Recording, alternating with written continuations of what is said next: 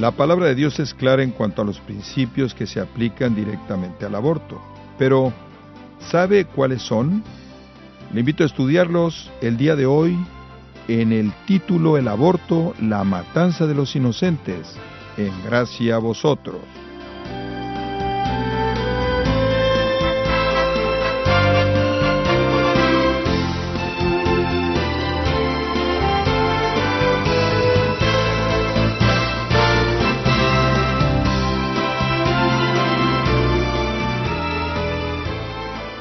Por acompañarnos en esta edición. Hoy llegamos a la conclusión de un breve estudio que hemos titulado El aborto, la matanza de los inocentes. Vayamos entonces a la última parte de nuestro estudio junto con el pastor John MacArthur en la adaptación y predicación del pastor Henry Tolopilo. Hay un segundo principio que quisiéramos ver y que necesitamos entender para entender la perspectiva de Dios sobre el aborto, que es el siguiente. Dios tiene compasión de los débiles y de los desamparados. Este es un principio continuo a través de la Escritura. Dios se apiada de los débiles. Es característico de Dios apiadarse, alcanzar a aquellos que, que son débiles. Por ejemplo, el Salmo 82, 3 y 4 dice, defended al débil y al huérfano, haced justicia al afligido y al menesteroso el versículo 4 del Salmo 82 dice, rescatad al débil y al necesitado, libradlos de la mano de los impíos. Si Dios se compadece de los débiles y los desamparados, les pregunto, ¿quién es más débil que un niño que aún no ha nacido? No hay personita más débil. Y Dios colocó a cada niño concebido dentro del seno materno para su desarrollo y para su protección. Y solo la impiedad del ser humano y su pecaminosidad puede impulsarle a destruir esa vida inocente y débil que Dios está formando. Entonces, la escritura nos enseña que Dios se involucra en la concepción de cada individuo y también Dios nos dice en su palabra que Él protege a los indefensos y a los débiles. Un tercer principio, que es el siguiente. La compasión del amor demanda que todas las criaturas sean protegidas. La compasión del amor demanda que todas las criaturas sean protegidas. Para los judíos del Antiguo Testamento y a través de la historia realmente, un infante en el vientre de su madre era considerado un prójimo. Nunca se veía como un una cosa. La ley nos enseña en Deuteronomio que amarás a tu prójimo como a quién, como a ti mismo. Para el pueblo de Dios en el Antiguo Testamento, un niño, un yalad, era considerado con tanta importancia como el resto de los seres humanos. Un niño era el prójimo, quien tenía que ser cuidado, quien tenía que ser protegido como uno mismo, lo mismo. Un niño en el vientre no era una cosa, no era algo que podía ser descartado, sino un alma creada por Dios con tremendo valor delante de él. El Señor Jesús, fíjense que no cambia la cosa. Del Antiguo Testamento pasamos al Nuevo Testamento y el Señor Jesús nos dice en Mateo 22, 37, amarás al Señor tu Dios con todo tu corazón con toda tu alma y con toda tu mente. Este es el primer y gran mandamiento. Y después dice otra vez, y el segundo es semejante a este, amarás a tu prójimo como a ti mismo. Israel, el pueblo de Dios en el Antiguo Testamento, y la iglesia, el pueblo de Dios en el Nuevo Testamento, siempre consideró a un niño también como prójimo, que necesitaba protección. La destrucción de una vida que Dios ha creado era para los judíos como para la iglesia un pecado contra Dios. Algunos piensan que podemos hacer distinción en ciertos embarazos, ¿no es cierto? Les mencioné algo de esto la, última semana, que acerca de la violación de alguna persona o alguna otra excepción donde la mujer queda embarazada. La pregunta es la siguiente, ¿quiénes somos nosotros, escuche bien, para emitir juicio quién vive y quién no vive. ¿Qué vida es digna de continuar viviendo y qué vida no es digna de continuar viviendo? Pero ¿qué si el niño es retardado? y se sabe de antemano. Bueno, ¿quién es usted para determinar que ese, ese niño retardado no merece vivir? ¿Somos nosotros acaso Dios? No hay nada en la escritura, no hay nada en lo que Cristo nos enseñó o sus apóstoles nos enseñaron que insinúe, que insinúe que hay una vida que tenga más o menos valor que otra. Jamás se enseña eso en la escritura, ni una vez. En Cristo todos tenemos el mismo valor. Para Dios todos tenemos el mismo valor. Gálatas 3:28, no hay judío, no hay griego, no hay esclavo, no hay libre, no hay hombre ni mujer. No hay diferencia entre clase social, entre clase económica, educacional, raza, sexo, niño o adulto. Todos somos iguales. Entonces vemos que la concepción es un acto de Dios, que Dios se compadece de los indefensos, que el amor al prójimo es una representación de su actitud, demanda que todos sean protegidos. Estos son principios podríamos llamarle positivos, pero hay uno negativo, el cuarto, que es el siguiente. La Biblia enseña que Dios condena el homicidio, fíjese, Dios condena el homicidio. Dios en su palabra dice claramente, no matarás. Versículo 13 de Éxodo 20. Este mandamiento se refiere, por supuesto, específicamente al homicidio, al asesinato.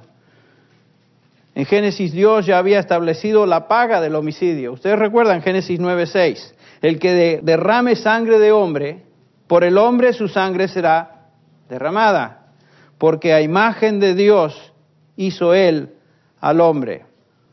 El que mata por medio del asesinato está destruyendo a alguien quien fue creado a imagen de Dios. El homicidio en la escritura demanda la muerte. Fíjense. Bueno, algunos estará diciendo, bueno, Henry, eso, eso es para el Antiguo Testamento y fue dado al pueblo de Israel. Ah, para empezar, Génesis 9:6 antecede a Israel. Israel todavía ni existía. Israel comenzó con quién? Con Abraham, no ni siquiera aparece en la escena hasta el capítulo 12 de Génesis. La nación judía no existía como tal. Y Dios estableció este principio al comienzo, desde el comienzo, para todo el resto de la historia. El que mata, paga con su vida.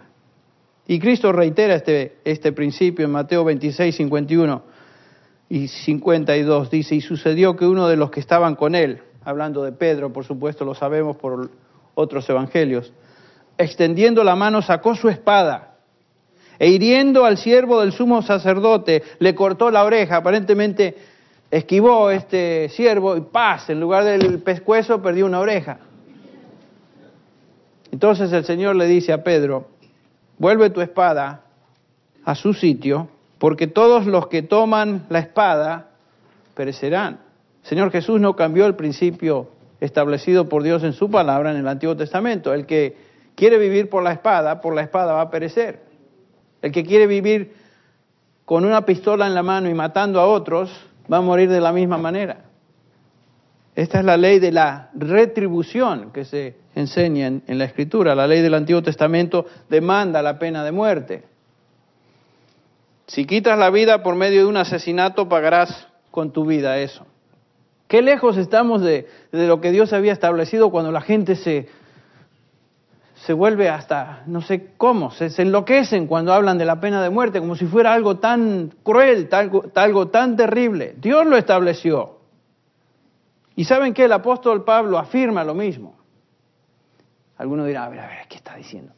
Fíjense.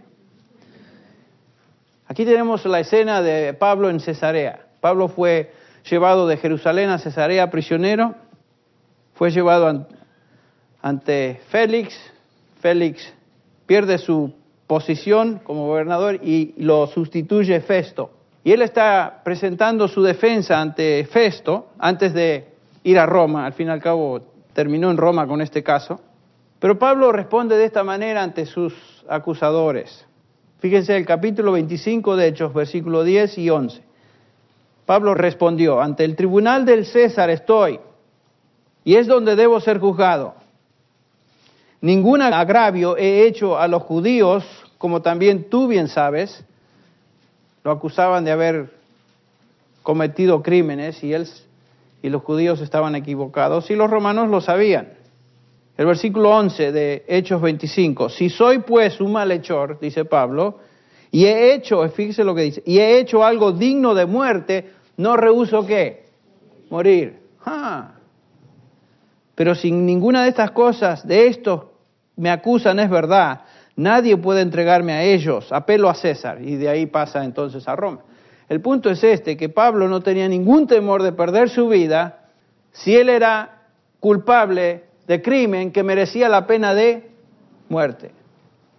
Con eso Pablo estaba corroborando un principio que ya había sido revelado en la palabra de Dios y se encontraba dentro del marco de la voluntad de Dios. ¿Ven? Pablo no está diciendo, ¿saben que eso es una, una invención moderna de los romanos? Así que, no, dice Pablo, si yo soy digno de muerte por haber cometido un, un crimen, estoy listo y dispuesto a dar mi vida.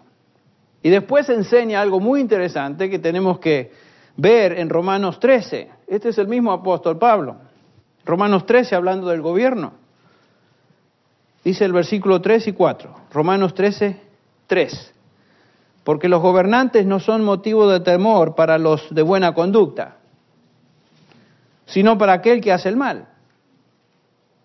Dice Pablo, ¿deseas pues no, tener, no temer a la autoridad? Haz lo bueno y tendrás elogios de ella. ¿Ven lo que dice Pablo? Si quieres recibir elogio del gobierno, haz lo que el gobierno te dice. Sé respetuoso.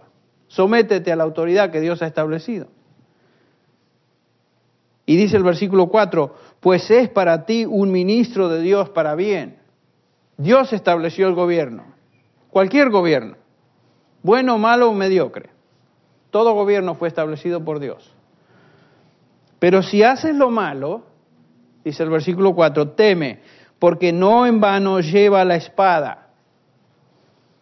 Hoy los el gobierno y aquellos que representan a la autoridad no andan con una espada, pero sabemos a qué se refiere. Hoy traen pistola, ametralladora, M16, lo que sea.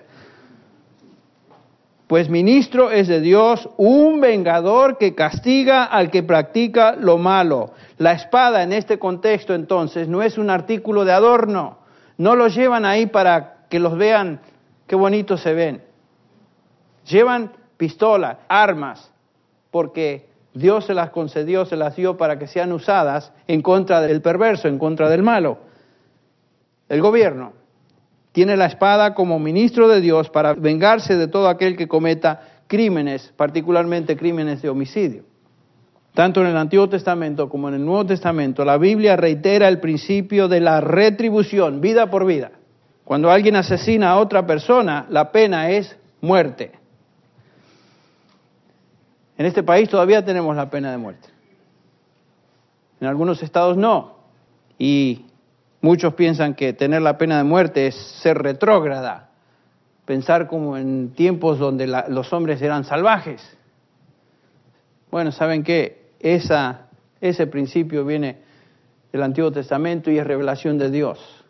Dios es muy claro en cuanto a su actitud para aquellos que cometen el crimen del homicidio. Maldito, dice Deuteronomio 27, 25, maldito el que acepte soborno para quitar la vida a un inocente. Pongan ese versículo en alguna de estas clínicas del aborto. Y todo el pueblo dirá amén, dice ahí. Segunda de Reyes 24, 4 dice, y también por la sangre inocente que derramó pues llenó a Jerusalén de sangre inocente, el Señor no quiso perdonar. Dios trae condenación a Israel en este caso por sangre inocente que derramaron. Hay varios pasajes en todo el Antiguo Testamento que nos enseñan eso. Proverbios 6, 16. Seis cosas hay que Dios odia o el Señor odia, ¿se acuerdan? Y siete son abominación para Él. Ojos soberbios, lengua mentirosa, manos que derraman sangre inocente. Fíjese, para manos que derraman sangre inocente es una abominación para Dios. Proverbios 24:11 dice, libra a los que son llevados a la muerte y retén a los que van con pasos vacilantes a la matanza. Versículo 12, si dices, mira, no sabíamos esto, ¿no lo tiene en cuenta el que sondea los corazones? ¿No lo sabe el que guarda tu alma? ¿No dará a cada hombre según su obra? Fíjense lo que dice Salomón. ¿Qué piensan ustedes será el juicio de Dios sobre gente y naciones que exterminen sangre inocente, niños inocentes? ¿Que Dios va a hacer la vista gorda? ¿Que Dios los va a pasar por alto? No. Dos millones, ya dijimos, de bebés aproximadamente cada año son destruidos en esta nación. Un millón y medio en Brasil. Estoy hablando de Latinoamérica. Un millón aproximadamente en México. Y esos son los reportados, los que se sabe. Los clandestinos, quién sabe. Varios cientos de miles en el resto de Latinoamérica. Millones y millones y millones de niños destruidos cada año en todo el mundo. Estamos, creo, bajo la condenación de Dios como nación y naciones por la sangre inocente que cada día estamos derramando. Eso nos debe poner sobrios. Hay sangre que no ha sido pagada en esta tierra y eso trae la ira de Dios. ¿Se acuerdan lo que Dios le dijo a Caín? Que la sangre de su hermano clamaba a él por haber sido asesinado, sangre inocente. Yo creo que la Biblia es clara en cuanto a su posición sobre la muerte del inocente. La Biblia es clara en cuanto a lo que Dios dice o tiene que decirnos sobre el aborto. Cuatro principios. Dios se involucra en la concepción de cada vida. Dios tiene compasión especial del débil. El amor por el prójimo demanda que toda vida sea protegida. Y Dios demanda la muerte del asesino como paga. Estos son principios que Dios mismo ha establecido. Para algunos que han escuchado estos mensajes, la reacción puede ser una de, depresión. Tal vez algunos se han involucrado en, la ejecución de vidas aún no nacidas, no nacidas. Hicimos la pregunta la última vez y la volvemos a hacer. ¿Puede Dios perdonar? ¿Perdonará Dios ese pecado? Bueno, la Biblia es clara también al decirnos que Dios es un Dios de gracia, es un Dios que perdona, es un Dios perdonador. Gracias a Dios por eso. Él es un Dios que se deleita en extender su gracia y perdón a aquellos que vienen a Él arrepentidos por su pecado. Dios perdona. Escuche lo que una persona escribe en esta carta, en una carta que recibimos en la oficina de la iglesia. Esta fue enviada a la iglesia en inglés. Dice así, traducida. Fui criado en una iglesia y me bauticé cuando tenía 14 años. Estoy seguro que durante los años Dios me protegió de todo daño de toda mi familia fui el primero en graduarme de la universidad y ciertamente me dirigía en buen camino para obtener el éxito en la vida. Me salté un par de párrafos. Dice este hombre, atravesé por una serie de interminable de relaciones buscando a alguien con quien casarme. Busqué en estas citas el sexo erróneamente creyendo que mis sentimientos sexuales eran amor. Una tras otras estas relaciones terminaron destruidas. Hace dos años me senté en mi nuevo departamento con un espíritu quebrantado. Estaba reprobando la universidad, mis relaciones estaban destruidas y lo peor es que había dejado embarazada a una mujer. En violación a todo lo que yo creía, la convencí de que abortara para proteger mi carrera y mi reputación. Al darme cuenta de lo que había hecho, me puse a llorar desconsoladamente por mi niño, a quien yo había sentenciado a muerte. Lloraba cuando veía a los chicos en la televisión o en la calle o en las películas. Lloraba cuando veía a niños jugar con sus madres en la playa. El peor momento de mi vida vino cuando la mujer que había embarazado me dijo que quería cambiar sus planes y en lugar de casarnos y ser un ama de casa, ella quería ser una mujer de negocios. Bueno, le dije que los hijos aún podían caber dentro de ese estilo de vida. En ese momento es cuando me dijo que el aborto de mi hijo había rasgado ciertos tejidos en la matriz y por consecuencia ella nunca podría tener familia. Jamás antes de ese día había experimentado tanto dolor emocional cargando sobre mis hombros la culpabilidad de haber destruido a mi hijo y haber causado que otra persona no pudiera tener sus propios hijos. Oré a Dios fervientemente confesando mi pecado y pidiendo su perdón. Él lo hizo. A ciertas consecuencias. Dios perdona, gracias a Dios. Dios perdona. Pero hay consecuencias por el pecado. Y esas consecuencias en algunos casos nos siguen el resto de la vida hasta que Él nos lleve. Pero con seguridad podemos vivir confiadamente que si confesamos nuestros pecados, cualquiera de ellos, Dios es fiel y justo para perdonar y limpiarnos de toda maldad. Dios nos toma donde estamos y nos da una nueva oportunidad. Dios es el Dios de gracia y Él perdona. También creo que la Biblia nos enseña que si un niño muere prematuramente, como en el caso de un aborto, esa criatura pasa a la presencia del Señor, en su gracia.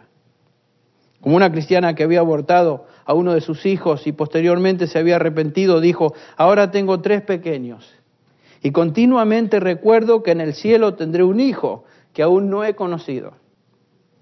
Esta era la esperanza de ella, como creyente, por supuesto. Y esta era, sin duda, la esperanza de David.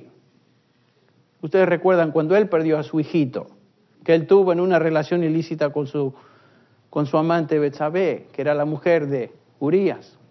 Y el relato de 2 Samuel 12, el versículo 22 y 23, ustedes recuerdan que el niño se había enfermado y estaba al borde de la muerte, el niño muere finalmente y leemos estas palabras. Y respondió, mientras el niño aún vivía, yo ayunaba y lloraba, pues me decía, ¿quién sabe si el Señor tendrá compasión de mí y el niño viva. Pero ahora ha muerto. ¿Por qué he de ayunar? ¿Podré hacer que vuelva? Y después estas palabras. Yo iré a él, pero él no volverá a mí. David tenía la esperanza que algún día él iba a ver a esa criatura, que había muerto prematuramente, pero sin duda estaba en la presencia del Señor. Es la gracia de Dios que perdona al homicida y es la gracia de Dios que rescata a la víctima. Gracias a Dios por esa palabra alentadora en medio de una situación tan terrible como lo es la práctica del aborto. Vamos a orar. Padre, te agradecemos por tu palabra. Te damos gracias, Señor, porque es clara en enseñarnos principios que nos guían para determinar tu voluntad. Y por medio de principios, de preceptos y aún por medio de ilustraciones, podemos ver en tu palabra que tú odias esta práctica, Señor. El aborto es asesinato.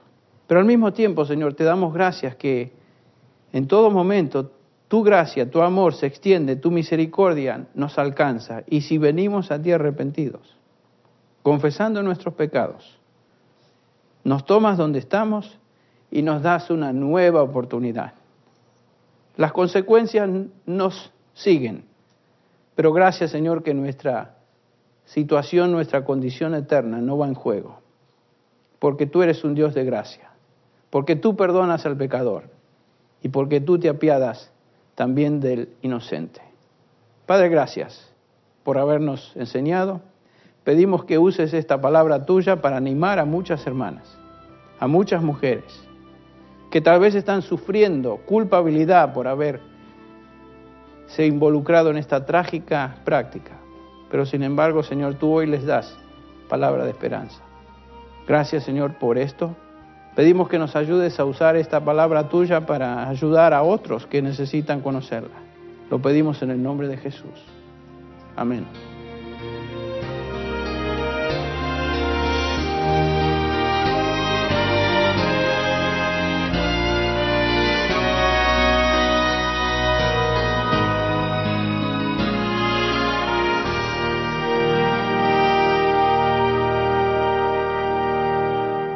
Palabras alentadoras que concluyen la serie titulada El aborto, la matanza de los inocentes. Y permítame despedirme resumiendo algunos de los principios que hemos venido estudiando. Las escrituras, estimado oyente, nos enseñan que la concepción es un acto de Dios y que cada persona concebida es la creación única e íntima de Dios, hecha a su propia imagen y para sus propios propósitos. Esta es una realidad aun cuando un bebé sea concebido en una situación pecaminosa tal como un adulterio. También estudiamos que un bebé es un ser humano desde el momento de la concepción en el vientre. Y las escrituras también nos enseñan que toda persona que es particularmente débil e indefensa es el objeto del cuidado especial de Dios. Y ciertamente, un infante en el vientre de la madre es uno de los seres humanos más indefensos de todos. Por lo tanto, matar a un bebé aún dentro del vientre de su madre, sin importar en qué parte del proceso de su desarrollo se encuentre, es un acto de homicidio. En nuestra oración que esta serie haya contribuido a que usted tenga un entendimiento bíblico del aborto y que esto lo motive a adorar a Dios por estar en control de la vida de todo ser humano. Al despedirnos de esta edición, queremos recordarle lo importante que son para nosotros sus cartas, tarjetas, correos electrónicos y llamadas. Nos regocijamos cuando comparte con nosotros cómo Dios está llevando a cabo su obra en su vida. Si usted apenas acaba de empezar a oír nuestro programa o ha pasado mucho tiempo desde que nos escribió, lo alentamos a que nos escriba esta misma semana. Si tiene alguna pregunta o desea conocer más de nuestro ministerio, como son todos los libros del pastor John MacArthur en español, o los sermones en CD o cassette que también usted puede adquirir, escríbanos y por favor mencione la estación de radio por medio de la cual usted escucha Gracias a vosotros. Es importante conocer no solo el país y ciudad de donde usted nos escucha, sino también la radio. Para quienes contactan nuestro ministerio por primera vez, pueden solicitar una copia del mensaje de promoción sin costo alguno, un mensaje por oyente únicamente. Si usted vive en los Estados Unidos o Puerto Rico, escríbanos a Gracia a vosotros. P.O. Box 4000, Panorama City, California 91412 o puede escribirnos a través del siguiente correo electrónico usa.gty.org. Y por ahora esto ha sido todo. En nombre del pastor Henry Tolopiro y del personal, le agradecemos su sintonía y lo invitamos a que esté con nosotros en la próxima edición para otros 30 minutos de estar desatando la verdad de Dios un versículo a la vez, en gracia a vosotros.